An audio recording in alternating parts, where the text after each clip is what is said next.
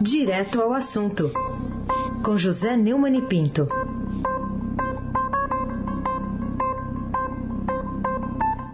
Oi, Neumani, bom dia. Bom dia e vem pensar com a gente, sem Abaqui. Tudo bem. Almirante Nelson e o seu transatlântico no Suez. Laís Gotardo, Moacir Biasi, Clã Bonfim, Emanuel e o seu clã é, com a Alicia Isadora. Bom dia, melhor ouvinte, ouvinte da Rádio Eldorado 107,3 FM, aquele que não se recusa a pensar. Aí, Zebaque, o craque. Então vamos pensar e falar sobre o, essa reportagem que está hoje aqui no Estadão, Neumann. Senado decide prorrogar CPI e desgasta o governo. Está falando dessa CPI da Covid e de uma outra que vai ser retomada, a das fake news. Eu queria saber de você a importância dessa decisão. É, o presidente do Senado, Rodrigo Pacheco, parece estar levando a sério a candidatura dele a presidente, possivelmente, atualmente ele está no Demas, possivelmente no partido do Kassab, né, do PSD.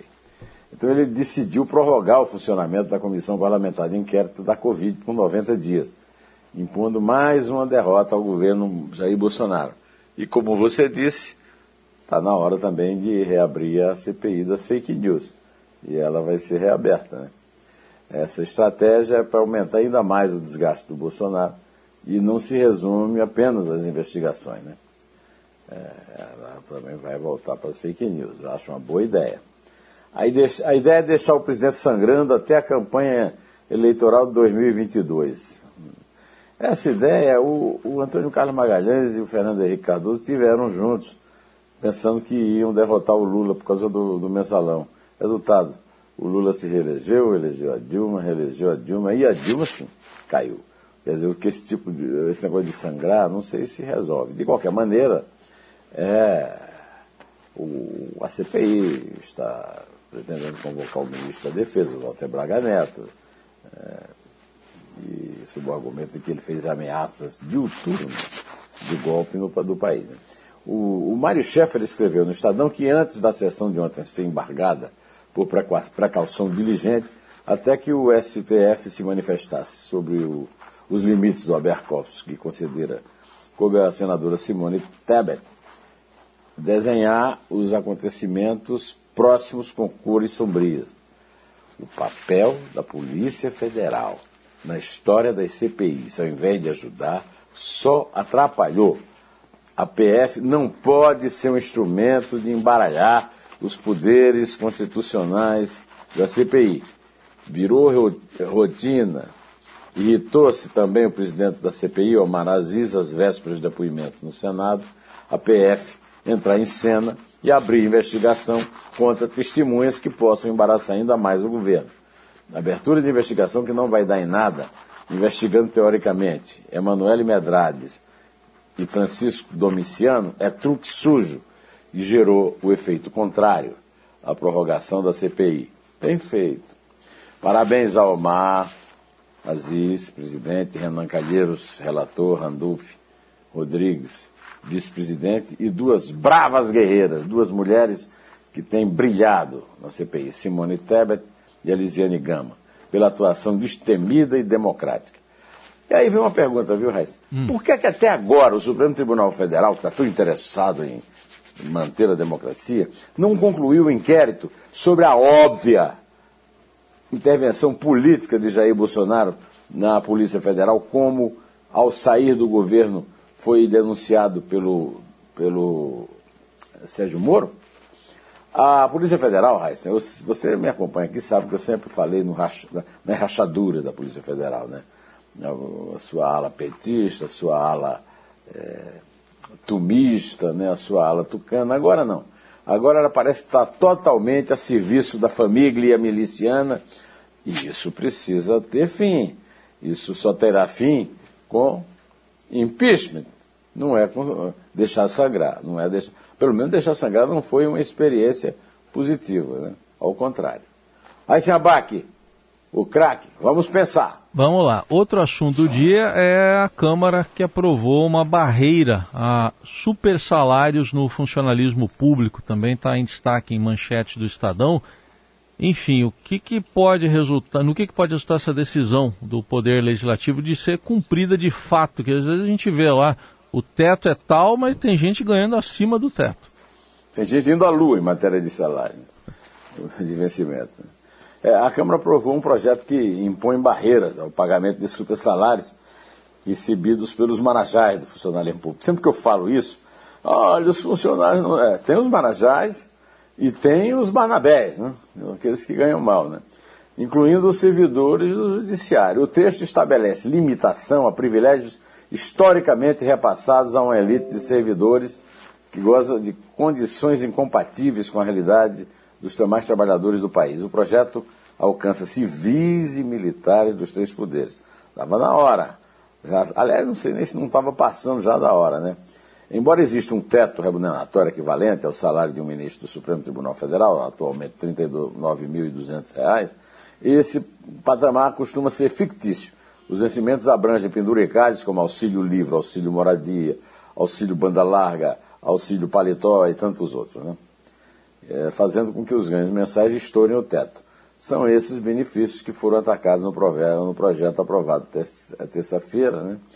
E, e, lembrando sempre que das traições de Bolsonaro a, da eleição, né, do que ele prometeu na eleição, a mais relevante é aquela que ele prometia mais Brasil e menos Brasília, enquanto ele tem trabalhado realmente para mais Brasília e menos Brasil. Aí se abaque, aquele que não deixa de pensar. Bom, vamos lá, vamos pensar em outro assunto então, agora para você destacar, que é a, o imposto de renda, né? aquela reforma no imposto de renda. O relator lá do projeto cortou 30 bilhões de reais é, aí da, da, carga tributária, é o título aqui da chamada do, do Estadão.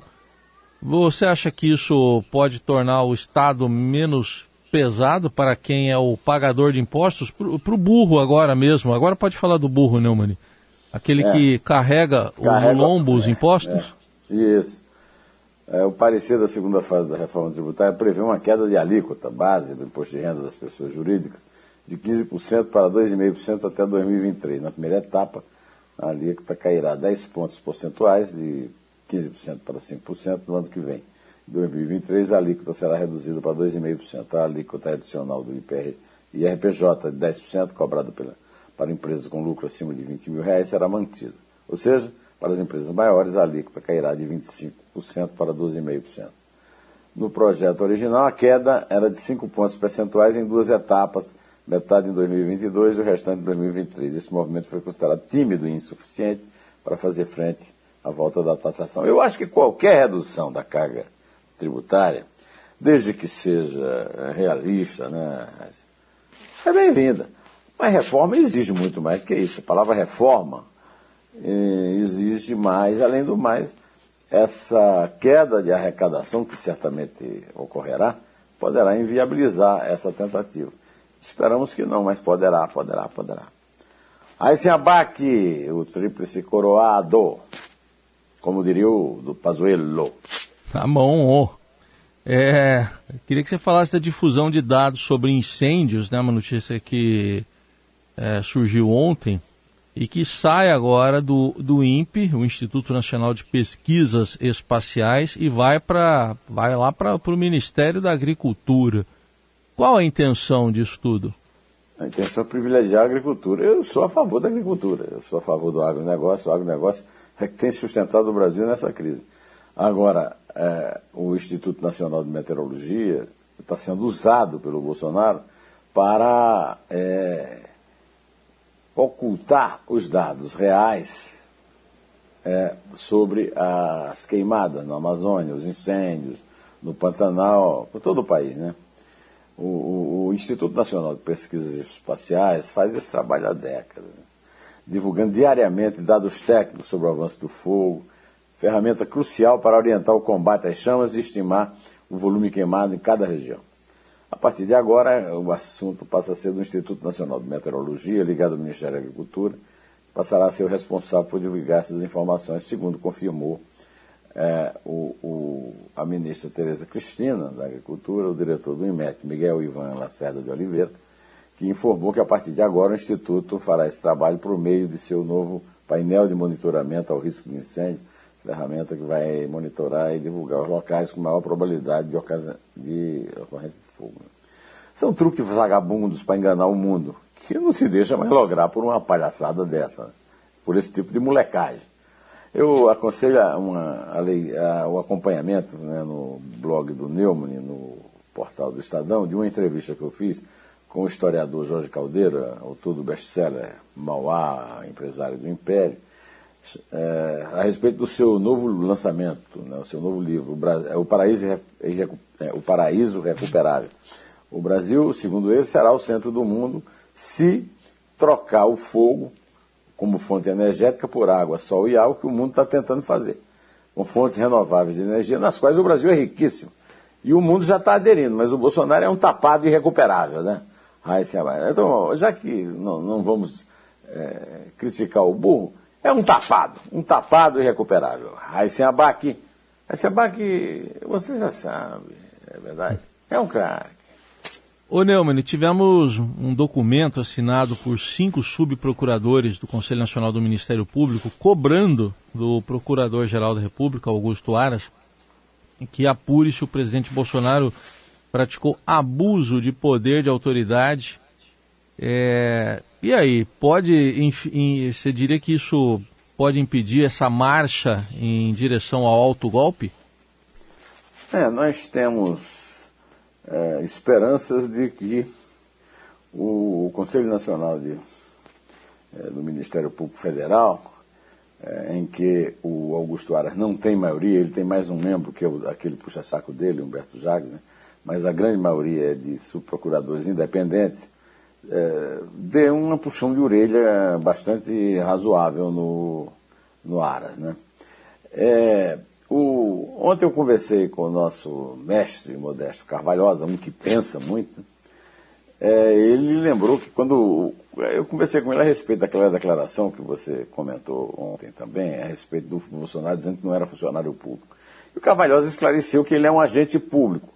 É, é, e que o inquérito do, no Supremo Tribunal Federal sobre prevaricação não vai depender de impeachment de Lira, mas da Câmara é, que não permitiu, por exemplo, que o Rodrigo Janot é, investigasse o Michel Temer. Né? E o, o, desembargador aposentado é, Maierovitch, né? é, Walter Maierovitch, lembrou que depende de Aras. E o caminho é o impeachment do Procurador-Geral pelo Conselho Superior do Ministério Público Federal. Eu quero que esse caminho seja seguido, é, porque eu não quero esperar essa, é, que esse incêndio sangre o, o, o, Bolsonaro, né? Eu quero é o impeachment, que a hora do impeachment é agora. Aí se abaque. Aí se abaque é tríplice coroado. Eu queria que você falasse também dessa reunião de hoje, né? Em reunião de poderes, tenta estabelecer trégua política e reunião aí dos chefes dos poderes, legislativo, judiciário e o da República. No que, que você acha que pode dar? Hoje o, Nelson, o nosso almirante Nelson, volta, estará dormindo, mas o Flamengo estará sofrendo lá contra o, o Justiça e o Marcelo Moraes estará acompanhando. E o Marcelo Moraes está dizendo que o Bolsonaro reclamou do Fux. Ele levou um carão, levou um pito, mas ele reclamou do Fux contra o que ele considera um ativismo político do Judiciário. E agora parece que os, os, é, o Bolsonaro, o Fux o Rogério Pacheco e o Lira, né, os quatro presidentes dos três poderes, vão acertar as suas diferenças numa reunião daqui a instantes, convocada pelo Fux, está assumindo esse, esse, digamos, esse protagonismo. Né? Mas o Heinzen, hum. eu continuo achando, eu não sei o que, é que você acha disso, hum. não sei o que, é que se comenta na rua lá em Mogi, ah. mas eu acho que se conseguir aprovar o terrivelmente puxa-saco falso cristão que serve a dois senhores, André Mendonça, né, Lula e Bolsonaro, né, para o STF, Bolsonaro voltará a ter o seu comportamento mercurial. Né? Essa é a nossa dura realidade. E como lembrou muito bem o, o Zé Luiz hoje no, na sua coluna do agronegócio, o Ney Bittencourt já sabia muito bem, né? Mas hoje, Heisen, hum. hoje é 14, 14 de julho. Isso, né? É.